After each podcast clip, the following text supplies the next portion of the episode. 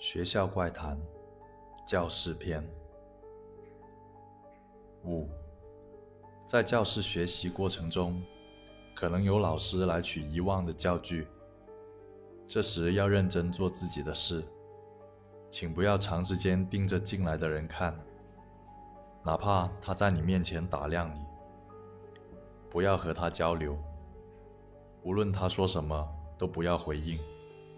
他取完东西。就会离开。六，不要因为第五条而在学习时锁上教室的门。七，不要在任何时候锁上教室的门。八，九点过后会有执勤处的人检查教室。学校执勤处的人有统一黑色服装。如果看到了，说明自己的情况即可。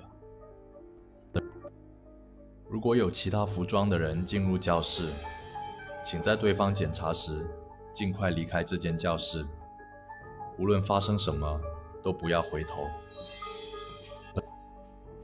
九，如果没有任何事情发生，请以手机上的时间为准，按时离开教室。离开前。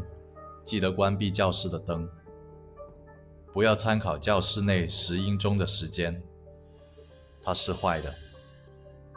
如果看到指针滴答滴答的声音，不用惊慌，也不用发出喊叫。十，希望您在这间教室里高效率的学习，祝您愉快。